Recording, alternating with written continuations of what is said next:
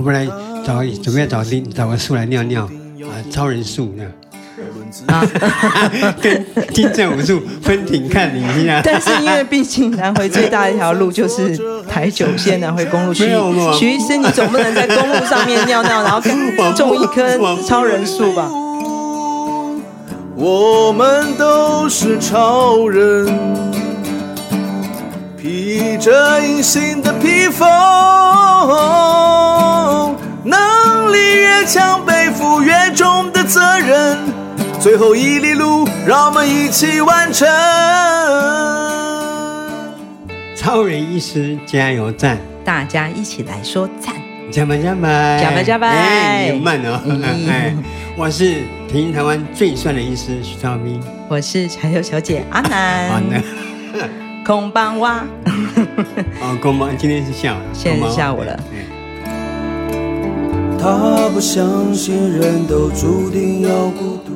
超人医师，嗯，上一集啊，我们谈到了这个南回协会成立的前六年，对。这个风风雨雨哦，高高低低，但是最终在这个第六年的时候，你的第二任理事长的期间，我们的捐款达到了高潮，对最高峰的、嗯、最高峰的时候，哇，那过了这个高峰之后，我们一定会面临到很多的新的挑战，是嗯。其实捐款越多，对我们来说责任越多。我们想做更多的事情，一定的呀。所以，嗯，我们就一直在想说，方舟我们要跨出更多的部落去。方舟教室，你要跟跟到更多的部落对去推展。目前只有这五间嘛，那时候嗯达仁乡的部落为主。嗯嗯，我们想说是算邻近部落一起，可是重点是我们的我们的 bug 在场地跟老师师资。哦，就是光是方舟教室，我们其实需要的是空间，对，还有师资，对。对。那因为上次有提到嘛，就是方舟到了这个第二阶段的时候，除了这个部落妈妈是老师之外，也开始有了一些返乡的青年是。成为我们的师资，对。但是师资其实一直是需要的，当然当然，你扩张你不可能这个部落去，你可能。听到没有？都市朋友很难想象，我们这个部落到那个部落是非常远的距离。对，就每个部落之间的距离都很远，然后也所以也就是说。我们的这个方舟教室的老师，并不是补习班老师哦，去赶场，对，必须是没有办法，在地的人，嗯嗯，必须在地，所以其的确有这个人才上面的这个困难。所以说一开始我们有问了几个部落，可是因为碍于场地跟师资，那时候还没有办法继续。嗯、可是扩充，我们一直讲那个方舟，我们只照顾到国中，嗯，那高中时候他们怎么办？所以那时想到，既然我们无法陪伴他，嗯，那我们至少给他一些经济的资源。嗯嗯，像高中，现在很多的职业学校、大学那个不用讲，甚至像学费大，就是一大把，学费都很高，哦。所以我们很多的小朋友高中毕业之后，嗯、家长就面临难题。嗯，要不要让小孩去升学？往后怎么办呢？嗯，那我们想说，那我们提供奖助学金好了。哦，开始有了奖学金的这个设计概念。那时候，因为。一开始因为我没有没有那个经费，没有编列经费嘛，没有编列，所以我就自掏腰包。你又自掏腰包了，然后嗯，那就高中，因为我的能力就只能高中生一万块，是。大学两万块，哎，每学年，哎，每学年就至少给他一点补助了。嗯，当然不可能去贴补他完全的学费，是。至少能够部分的补助。嗯嗯嗯，减轻家人的压力，当时想法就这样而已。毕竟我们徐超斌医师的那个口袋也没有那么深了。对啊，嗯。后来到了捐助第二年之后，我发现我的存款剩下五位数。五位数字哦，各位听众，五位数字的概念是，是、哎、我是我是医生哦，我们是一般的打工的家族哦，嗯嗯、所以剩下几万块钱，我想说怎么办？第三年，我真的那时候已经写好贷款。准备要去贷款，准备去银行贷款，嗯、然后隔年的奖助学金怎么办？嗯嗯。那幸好在那个时候，有一个美国康德医院正式来跟我们接触，说他们愿意提供偏向的大学、高中、大学的奖助学金。哇！对我们又遇到甘霖了。对呀、啊，所以那时候就，嗯、而且我们一次奖金就提高，嗯，但是他们给我的是高中两万块，嗯，大学五万块，大学以上就是我们还包含研究所都有。哇，这个康德基金会一定是看到了我们常年的这个累积的一些成效，啊、还有努力的方向。他愿意找我们合作，嗯、就开始我们把奖奖助学金提高了。嗯嗯嗯。最近有一个我们南回协会很重要的干部。是，嗯，因为他是我们第一届的奖助学金的得奖者。沙榜，对，他是我们这个台版的孩子哦。是，嗯，他是我们第一届的奖助学金的优秀的得主。其实我们的奖助学金有一个条件是，他领奖得到奖的时候，必须回馈部落，呃，来做我们义务劳动服务，做志工了。对，哦，就是说。得到奖学金的孩子，不管是在寒暑假期间，或是在他毕业之后，他要回馈给自己的社区。有规定时数，你要、嗯、你要多少的志工时数？那沙满也在得到奖金奖学金之后，有有真的有回来不学会做一些志工。嗯，就他就大学阶段的时候，他还是会回部落来做志工。因为这样的接触，嗯、在他毕业之后，因为刚好这样照顾妈妈，嗯，陪伴妈妈，嗯，他就来协会工作。各位听众朋友，在我们第一季的《超人医师加油站》的节目里面，有曾经邀请过他。对，沙榜曾经是我们的这个受访者，来跟我们分享他在南回协会做身为这个长者的长者照顾照顾的主要工作任务，然后以及他个人还有他跟家人共同的理想。我那时候印象很深的是，他讲着讲着，他总是在想。怎么样可以帮助别人？嗯，他也讲到他第一次领到奖助学金的时候，就是南回协会奖奖助学金的时候，他喷泪，哦，大大喷泪，很大的感恩。嗯，那呃，可惜在今年就真的非常意外，他就今年年初突然就生病，然后一病就不起。对，很短的时间就蒙主走遭。对，沙榜在上个月离开了我们。对，嗯。所以那时候我们全协会的人都有到现场为他致哀，嗯，当然很多同仁都哭了，因为他是个我们很很好的工作伙伴，嗯，他在协会是非常重要的干部，嗯，也是我们的支柱之一，嗯，而且他才三十一岁，对，嗯，我们痛失我痛失一个，呃，很晚很优秀的晚辈，嗯，然后我们协会痛失一个非常重要的人，很重要的工作干部，而且嗯。呃呃，，Savan 他的心愿，嗯，在我记得上次在访问他的时候，有讲到他从小因为家里的这个经济环境不好，所以他其实一直没有自己的家、家屋子、自己的房间，嗯，然后但是他是一个很诚、很贴心的孩子，从来也没有再多的要求，都是寄住在这个亲戚的这个住家里面。家里面。那当他生病之后，我那天在呃。送别他的那个现场上，听到了一个故事，就是他在医院最后对着他的亲戚亲人说：“他的他很想回家。”对，嗯，然后就像奇迹似的，家人亲戚就在短短时，因为那时候已经知道他剩下的时间不多了，对对，然后就在最后的短短的这个很短的时间之内，嗯，在他们的真正的一块，终于有一块他们自己的土地。他去那个去年他们就因为。呃，跟家跟他爸爸那位家族分到一块地，一个不大，哎，嗯，一块可以盖房子的地，终于有一块土地了。然后他们也把挡土墙啊、路都做好了，嗯，准备在那边盖房子。对，对，只是房子还没有盖。那就沙房，沙房想要回家。对，所以在那个短短的呃不到一个一两个礼拜一两个礼拜的时间，弄了两个货柜。对，终于找到了两个货柜。然后就在货柜定位定好的时候，沙榜就回到家了，微笑终于回到家。沙榜就在医院微笑的断气了。对，他的心终于回到家了。嗯，我们会永远纪念着这个孩子，因为他的笑容跟他的歌声，他对还有对长者的耐心、爱心，真的是让人非常的心动。对啊，徐医师，我记得你还写了一篇文章送他，是。像风一样的女孩，嗯，但是一股微风、暖风，让人微笑的风。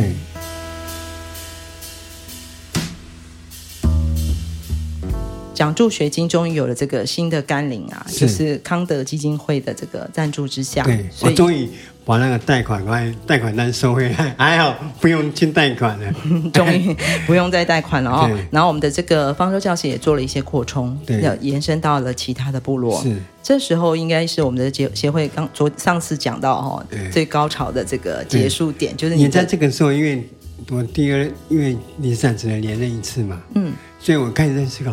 到底我要找谁接下任的董理事长？嗯，是我长久以来一直很大的一个忧虑。哎哎，刚刚好在那个时候有一个在广播在大武出生，但是在台北生活多年，他在广播界还蛮有名的一个广播人。嗯，潘美云小姐，潘小姐她其实是回来要处理祖坟。嗯，她只是来来到我们看看又。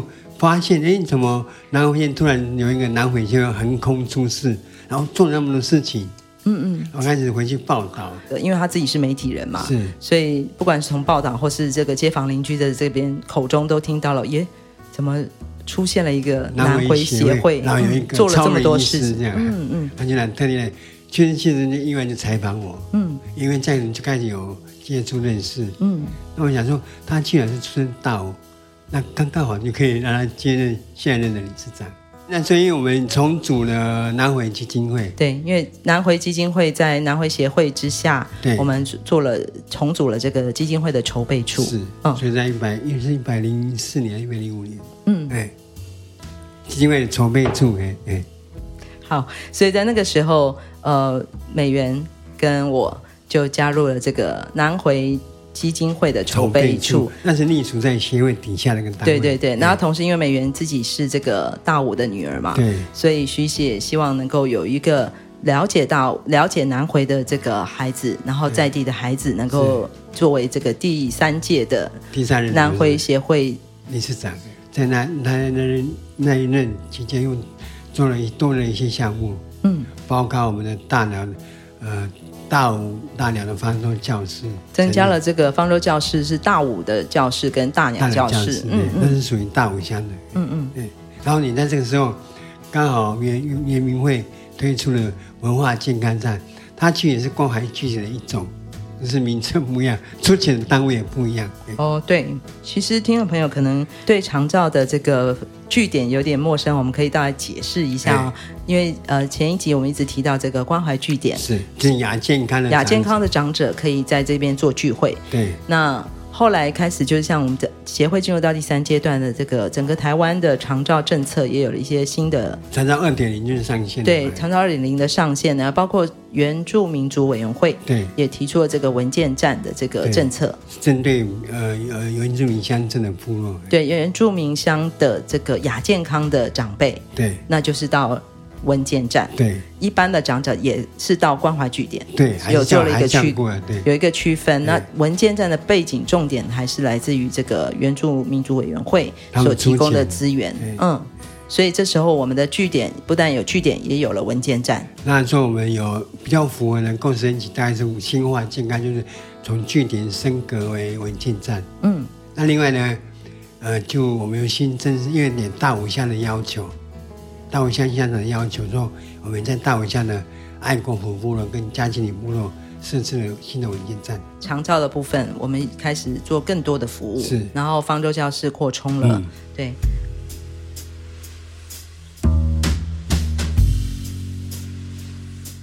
我们现在已经有爱心巴士，可是呢，那都只能因为呢我们的车子是很高嘛，所以那只能接送行动方便的人。哦，因为爱心巴士是一般的这个客公车嘛，对，是，不是低地板公车哦？是那个要爬好几层楼梯上去的车子。对，对一些轮椅族，嗯，真的是不方便，行动不方便的人，特别是要长期到都、嗯、到都市拿药回诊。就是在听众各位分享，因为为什么那么突然变那么多人要到台东？就是因为我在一百零六年的时候就离开卫生所。我到我到富隆当医生，嗯，之后原本一些在那固定啊，为什么看病人就回去医院了？哦，在这个期间，其实徐医师本来是达仁乡卫生所的主任嘛，对，然后这个后来你就辞去了主任的工作，辞去卫生所医师的工作，就回到医院去，到台东市的布东医院，因为我筹备处工作人员嘛。因为筹备处的成立，是，所以要更多的心力在这个南汇基金会的设立的推动上面，然后你就放离开了这个公职，对，卫生所主任的工作，然后到了台东的这个布东医院，对，当急诊科医急诊科医师，嗯，也就是原来是习惯了在这个卫生所去看超人医师看看诊的这些病人，对，那也包括很多其实是在这个行动上面没有那么方便的病人，嗯、那就不太不。不能够再去达人卫生所去找徐医师了，对，然后他可能就得要转型到这个，又回到以前我还没有回来卫生所之后，他们医旧旧的医院的。对，碰到这样子的病人的需求，后来怎么办？因为我们那时候就是在想，我们虽然富康巴士在台湾已经行之多年，但是很可惜南回线只开到太麻里，太麻里的医院太远了，所以富康巴士不愿意去。那不是不愿意去，可能觉得不划算了。嗯，对，因为我们在这个都市区的听众朋友应该很应该开始越来越了解有富康巴士这样的一个服务，对，就是用预约的方式，对，嗯，然后可是像在台东，我们的富康巴士的这个提供，直到太麻里，更南边的达仁乡、大武乡是没有办法有富康巴士的，就医真的是非常非常不方便，嗯嗯，嗯，光包百百车来回，那的费用虽然高，嗯，所以刚好这个时候玉龙公司就提出了一个。呃，幸福轮转所的计划？哦，玉龙是指那个玉龙汽车的玉龙公司，但是那个严凯泰，嗯嗯，严。严董还在的时候，嗯嗯，他要推动这个偏乡的医疗接驳车，嗯，建筑我们五台车子，嗯，就是有经过改装的一些无障碍的设备，对，里面可以放一台轮椅这样，嗯。嗯，所以哇。我们好多甘霖哦，对在不同需要的时候，他们就会出现呢。对呀、啊，嗯嗯，然后你就可以真的是接受一些病人去动物医院到都市看诊，嗯，而且我们的服务是到点到点，嗯、从家里送到诊所医院，看完病又把它送回家里面，然后完全不收费。所以哇，又增加了这个智慧医疗车的这个业务。对啊，可是虽然玉龙玉龙提供的是租车费用跟维修费用，嗯，但是里面的油资，嗯，还有我们的司机的费用还是协会租，嗯，对。所以也可以说，相对也增加了我们一些就业机会啊。当然，现在就当然也增加我们协会的负担了。没错，我们的成本也提高了。对对。嗯。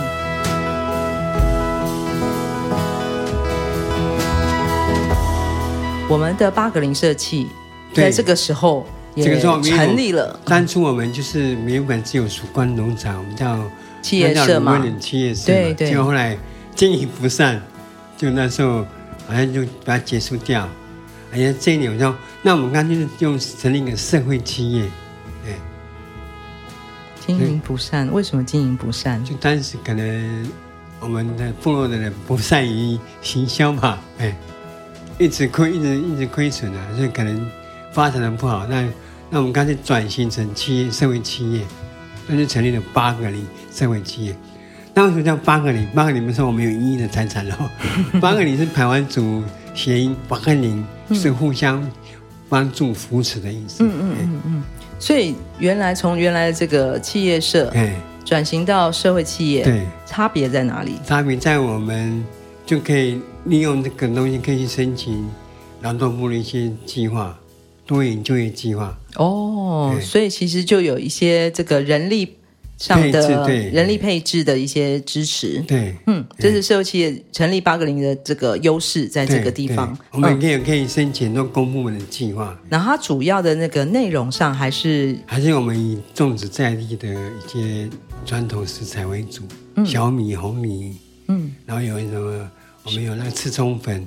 反正出产什么香菇、嗯，野蜜，嗯嗯，这些产品来拿出来贩售。所以听起来其实不只是这个生鲜的这个食材，对，也有一个在制的这个食品是当然了的发展。对，嗯，所以八格林企业社会企业成立了之后，听起来有越来越成熟的感觉哦。嗯，那时候我们就打造了我们属于自己的南回的品牌。嗯，那时候我我终于已经。我以前会写毛笔，后来嗯，经过这几年都是为了用电脑嘛，嗯，很久没有写字，嗯，那时候终于重新再提笔写了《南回山之味》，南回山上的味道，对，山之味，对，是出自我们徐超斌医师的这个墨墨宝，南回山之味，嗯 嗯，希望能够推销我们在地的品牌，嗯，我们在地的味道，对，啊，刚好也在这个时候，玉龙除了捐智慧医疗车之外，他们还帮我们做了一台餐车，披萨餐餐车。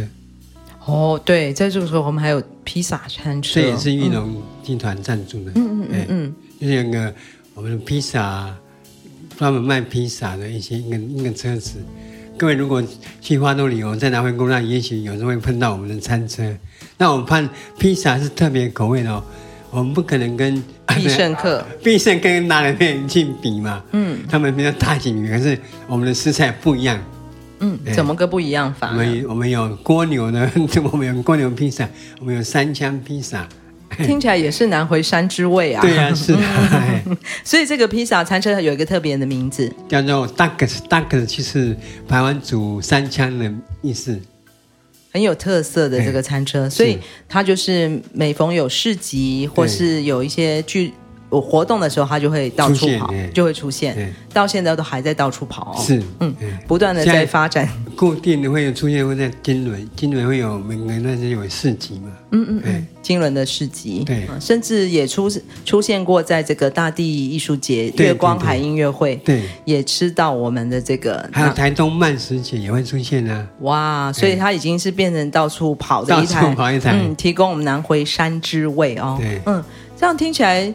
第三阶段是南回协会发展的一个更高潮啊！你怎么会说上上一阶段已经到了高潮了？当然，这个一方面，这个时候因为我成立了基金会筹备处嘛，嗯嗯，那你跟潘理在也是一起加入我们这个基金会工作，嗯、那我的心思那时候大大部分是花在基金会执行长这个工作的身份上，嗯，所以相对募款的力道这边会比较强。那因为。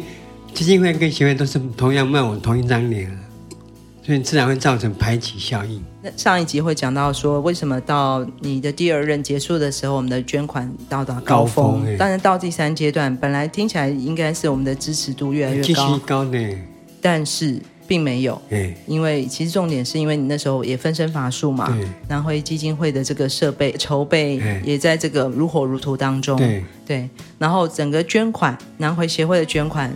就多多少少都受到了影响，因为大家搞不清楚基金会跟协会嘛。嗯，因为都是以这个徐医师来做倡议的。嗯，那当时筹备的时候还是附属在协会之下，所以但是捐款是到到到协会去，可是很多人是指定要捐的住南回医院的钱嘛，所以这个情形之下造成协会的捐款受到排挤。嗯，对。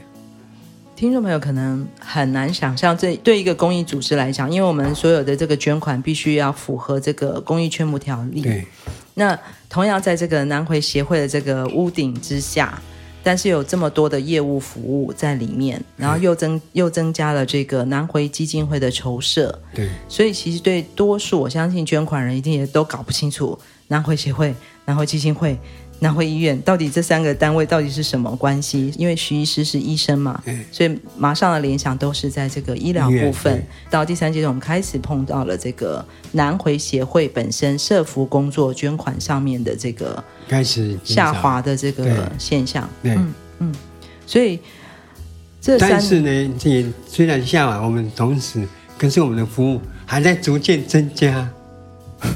好啊，我们都已经没钱了，然后我们服务又一直增加，那怎么办呢？南回协会不是说我要去这个，是我们发觉越来越来越多的需求。嗯，对。其实应该是说，徐师是不是这样？我们越深入去服务，越深入去发现更多的事，更多的问题要更多的问题要解决。从一开始解决教育的问题，然后开始解决交通的问题，解决长辈的问题，对。然后又加入了这个医疗的问题，对。然后现在又挖掘出更多。更多的需要，所以我们要想要做的事情就更多了。嗯嗯。虽然就很像两个，可是我们还是觉得这些事情是必要的，我们必须要做的。嗯嗯嗯。所以这三年又好辛苦的，继续熬过来了。嗯，但是还好，我们南回基金会终于在第三年差不多的时间就成立了，就成立了。在第三任的时候就刚好就成立，在第三任理事长。美元这个卸任了之后，刚好在那个时间点上，差不多南回协基金会就正式正式跟协会分成两个不同的。对，我们就独立了，我们被生出来了。对，很快乐，我们被生出来了。对，那这时候就进入到我们现在新的南回协会的阶段。对，然后理事长我又回任了。嗯，许医师又再度回到南回协会，成为第四任的理事长。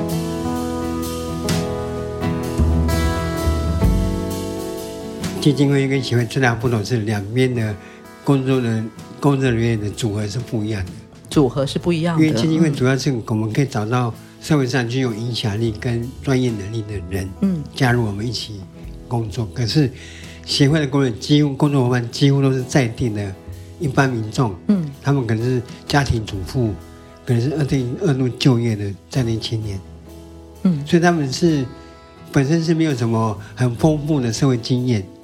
嗯，所以他们甚至也没有很大的人脉，嗯，所以他们，所以这个很大的落差，对，这是协会所碰到的，在这个人才上面的比较的大的困难跟挑战。虽然我们还是有不断有在有一些呃训练课程能够教育他们，可是那个毕竟还是呃速度比较慢。嗯嗯嗯。所以协会现在我们南回协会所碰到的这个人力上面有什么样的需求呢？我们目前主要是。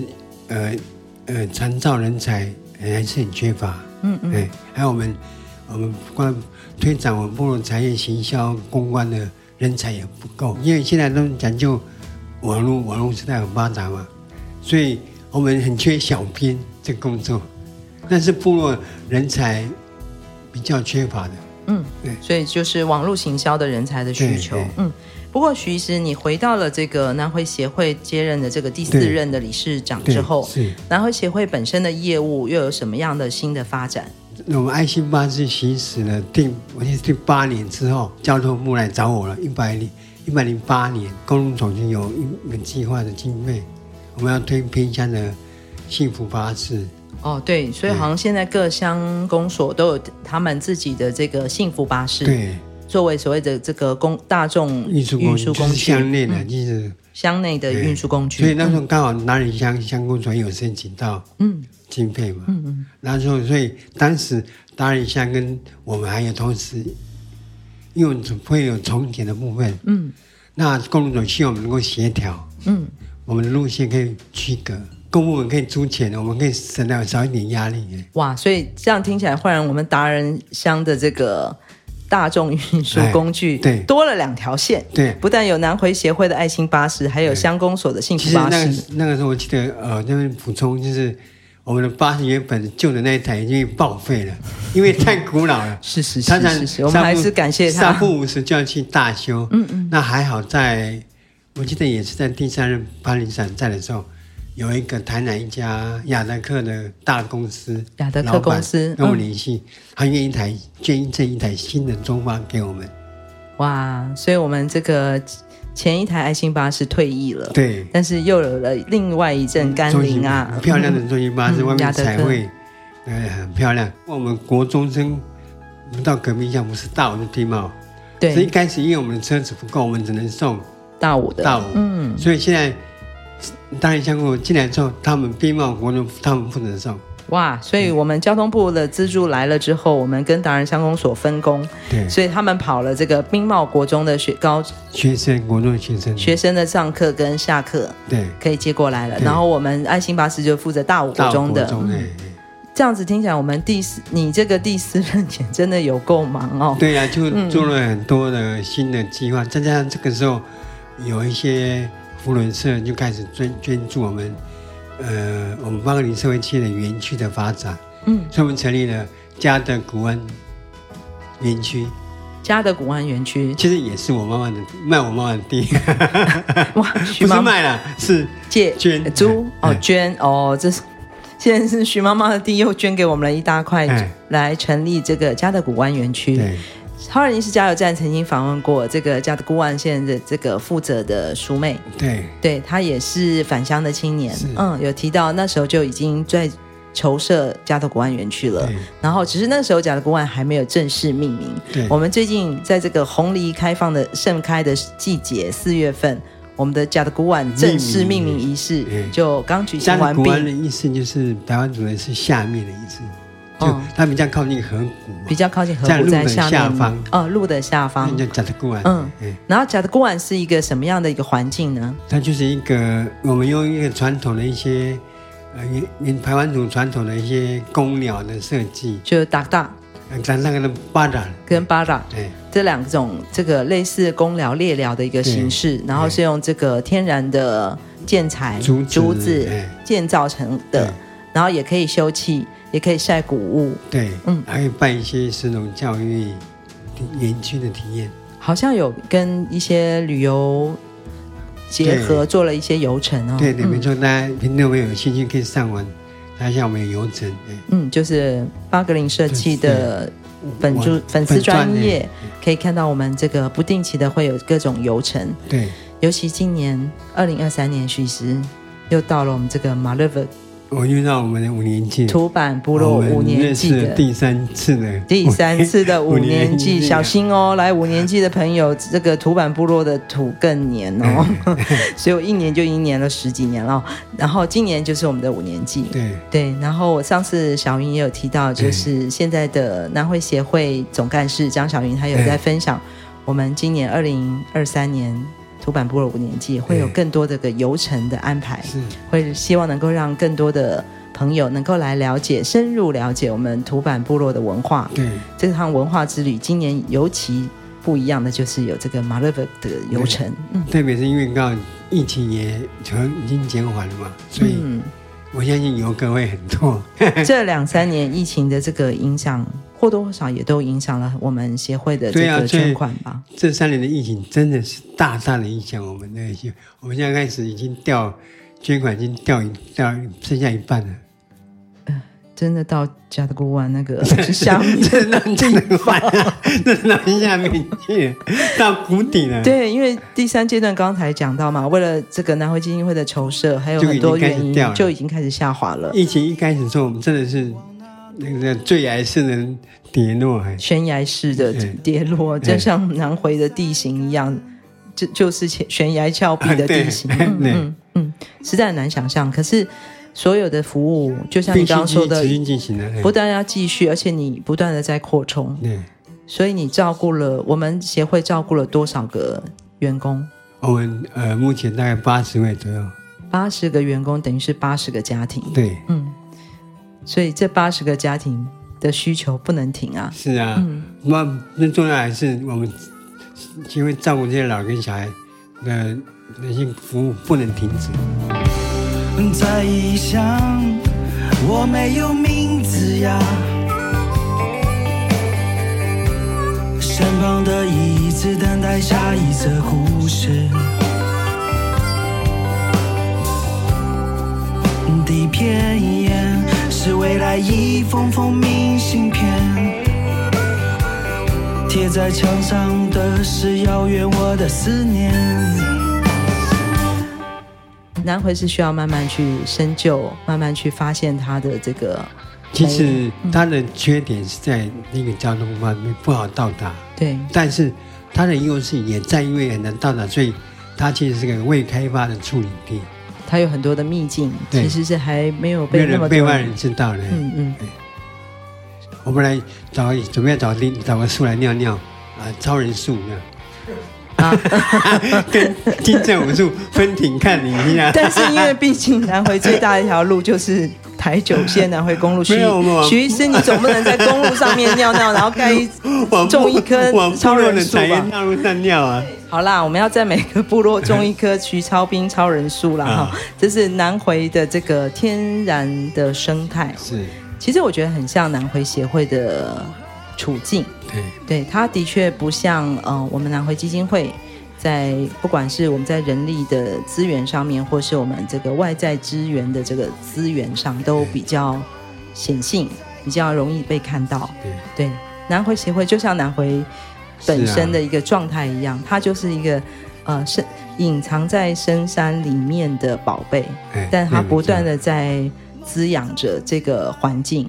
那虽然它不像南汇基金会在公路上就可以看到我们的大招牌一样，但是它真的是这十二年来默默的、默默的在滋养这块土地，滋养我们的。对，所以如果说基金会现在是一台超跑，那协会就是一头一头牛。一头慢慢走在里哦，牛车，但是牛车走得很久，走得很慢。对，但是它很接地气。是，嗯，这样子形容南汇协会跟南汇基金会，希望各位听众朋友可以有点理解，多一点点的想象，就是基金会好像是你刚刚讲的超跑，对，那南汇协会就是一台。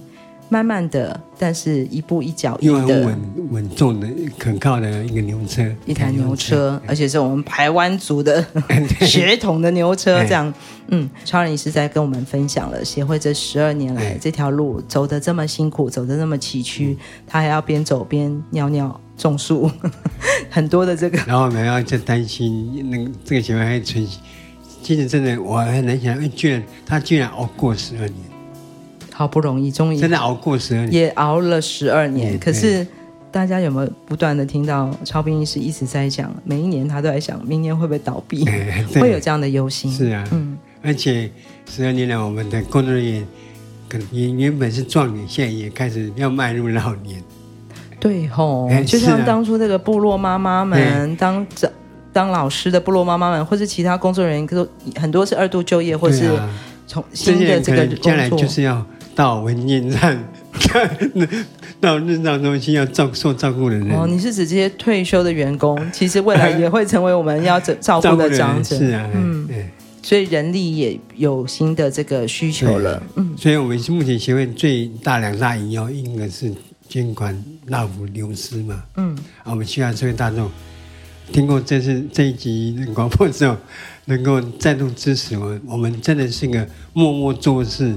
做了很多事的一头一头牛，另外一个就是我们的人力需求，嗯、因为我们工作也有一些慢慢就是要到退休的年龄，嗯，我们需要更多的心血进来，所以希望呃南回的年轻子弟听到的消息，可以回来跟我们联系。我们需要长照人才，我们需要华州老师的人才，嗯，然后我们还需要。公关、形象公关的人才，嗯、我们真的需要这些来协助我们做更多的事情。嗯，好，所以各位听众朋友，我们不要再让这个超人医师每一年都在 要再写那个贷款申请书，写贷款申请书。当然，我们也希望就像呃，沙板留给我们的这个微风一样，对他的微笑跟他对家乡的爱，希望更多的孩子能够回家，是，然后回到我们的南回协会来一起。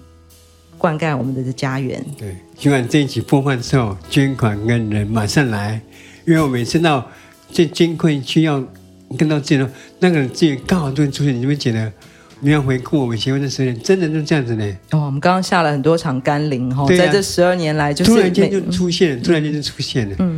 所以我还是要去写下贷款申请书。正在他写下的那一刻，就马上突然一场大雨可以来。嗯，好，那我们一起共同期待。是，马萨鲁，马萨鲁，谢谢大家。